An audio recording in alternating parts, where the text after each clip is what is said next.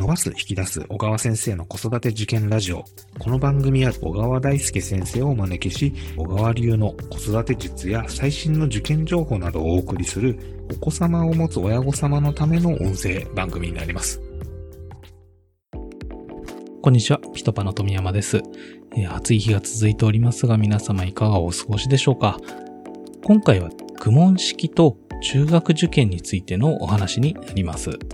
苦問式についてリスナー様より今回ご質問をいただきましたので、えー、まずそちらを読まさせていただきます。ニックネーム、ミクさん。はじめまして、いつも小川先生の出版物を読んだり、このポッドキャストを聞いて子育てに前向きに取り組めるようになりました。我が家には現在小学校3年生の子供がおり、いわゆる都内の上位校と言われるある学校の生徒や校風に魅力を感じ、夫婦親子でその学校を中学受験で目指してみようという話になり、この夏の夏季講習会から塾に通い始めました。それとは別に幼稚園から算数の苦問式に通わせておりまして、そちらも続けているのですが、この夏の様子を見ていると、両方続けるのは大変な気がしています。勉強の習慣がついているのは良いと思っているのですが、続けるかやめるのか、他のお子様のご経験等ございましたら教えていただけると嬉しいです。ということで、えっ、ー、と、ミクさんありがとうございます。現在小学校3年生のお子様をお持ちということで、雲を習っていて、中学受験もしていこうと思っている中で、今後その雲を続けていくべきかどうかというところについてのご質問になります。えこちらについて小川先生に聞いてきました。苦問式という学習法で何が身につくかってところを見ていけばいいと思うんですね。で、このミクさんが自分でもおっしゃってる通り、一つは学習習慣づくりとしてあの一枚一枚のね、負担が少ない苦問式の特徴を活かすと、日々例えば10分の勉強とか、えー、15分の勉強といった、こう、小さなサイズの勉強を続けるには便利ですよね。で、それを幼少期からされてきたということで、えー、良かったと思います。で、すでにですね、あの、学習習慣という点で言うと、もうついてきているわけだから、今度塾学習が始まってきたんだったら、習慣づくりをその塾の勉強のサイクルで切り替えていけばいいでしょうから、あその点ではクモンの役割は終わったのかもしれないですね。ただお子さんがクモン式が好きで、あの、問題を解いて丸をつけてもらうことで気分が上が上がるとかですね。なんかやる気が出るとか。そういうこう自分の自信につながっていたり、学習に対するモチベーションの一環としてクモンが生きてるんだったら、急にプチッと止めちゃうとね、勉強のリズム狂うかもしれません。ので、えー、少し続けていきながらも、塾学習の方で手応えを感じ始めたら、苦問式を手放していくということでいいんじゃないかなと思うんですよね。まあ、この方はそういう発想でいいと思うんですけども、苦問式についてもうちょっと補足的にお話しすると、よくね、えー、小学校低学年の間に中学校内容まで入ったとか、えー、どんどんどんどん進むことを頑張るお家なんかもありますけども、そのどんどん進むことで本人が数に関することが好きになったり、計算が好きになってね、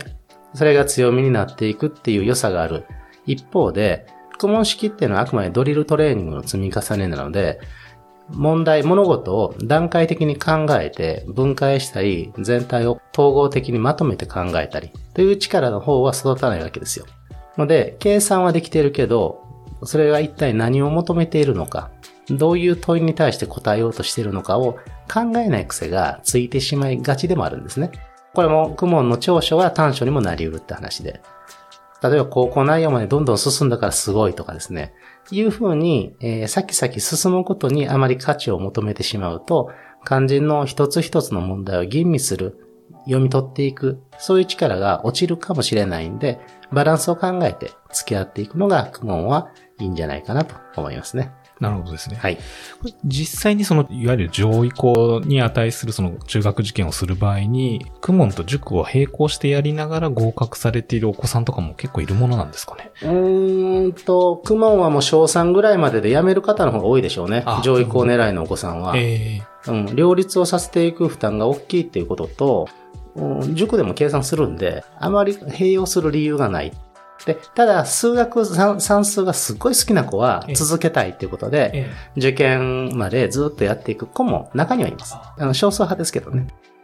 じゃあまあ、えっ、と、お子さんの様子を見ながら、まあその楽しそうに自分からやりたいって言ってるうちは、まあ通わせてもいいんじゃないかなというところと、そうですねええはい。あと、塾の方も勉強量、学年が上がるにつれて上がる、そうですね上がってきますもんね。そのあたりを、まあ、どこまで両立できるかっていうのを見ながらっていう。まあそうですね。一般論としては、うん、4年生あたりがもう最後かな。5年、6年は、公文をむしろやめた方が、ええ受験学習としてはバランスが取りやすいんじゃないかとは思いますね。なるほ。どですね。うん。えっ、と、このミクさんの場合ですと、えー今3年生でこの夏の塾と学問両方通わせてみてるところ、大変な気がしているっていうところなので、まあお子さんと話しながら、そうですね。えー様子見ながら徐々にフェードアウトさせていくようなイメージで、いつぐらいに公文を卒業しようかを決めていくといいんじゃないですかね。なるほどですはねい。わ、かりました。今日も小川先生、ありがとうございます。はい、ありがとうございます。えーいかがだったでしょうか、えー今回はですね、苦問式と中学受験について、リスナー様、ミクさんからのご質問にお答えする形でお話しいただきました。結論としては、中学受験でその上位校と言われるところを狙う場合、塾の勉強と重複する部分も出てくるので、基本的には苦問式は徐々にフェードアウトするのが良いのではないかというお話だったんですけれども、まあ、もちろんそのあたりですね、えーお子様のペースというものもあるかと思うので、お子様の様子を見ながら、大変そうなら塾の方に寄せていく。多少余裕があるということであれば、まあ、リズムを感じているのであれば、様子を見ていくというスタンスで良いのではという話でした。まあ、あとですね、現在のその中学受験に求められている自分の頭で考え抜いて答えを導くという思考能力が苦問式の場合だとなかなか身につきにくいというところもあったりするようなので、そのあたり注意しながらですね、タイミングを見計らうと良いのではということもお話しされていました。苦問式というのはですね、確かにその一つ一つ課題をこなしていくというそのゲーム感覚で勉強する、机に座るというような習慣が身につくことが非常に良い側面ということもありますので、まあ今までそのやっていて損をしたということはないのではないかなと思います。まあ、ただ、本格的に中学受験をするためにはどこかで塾モードに切り替えなければいけないという感じでしょうかね。今回はですね、その苦問式の具体的な内容については、割愛させていただきますが、この問題をですね、ゲーム感覚でこなしていくというところは、第23回ですかね、のやる気のお話のところで出てきた、やっているうちにやる気になるという話に通じるところがあるのかなと思いました。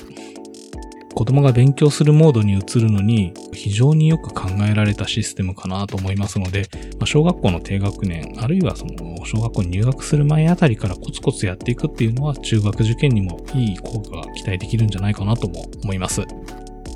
えーさて、子育て受験ラジオではリスナー様からのご意見ご要望、また今回のようにですね、えー小川先生のご質問もお待ちしております。番組詳細欄にあるリンクよりお気軽にご投稿ください。今回も最後まで聴いていただきありがとうございました。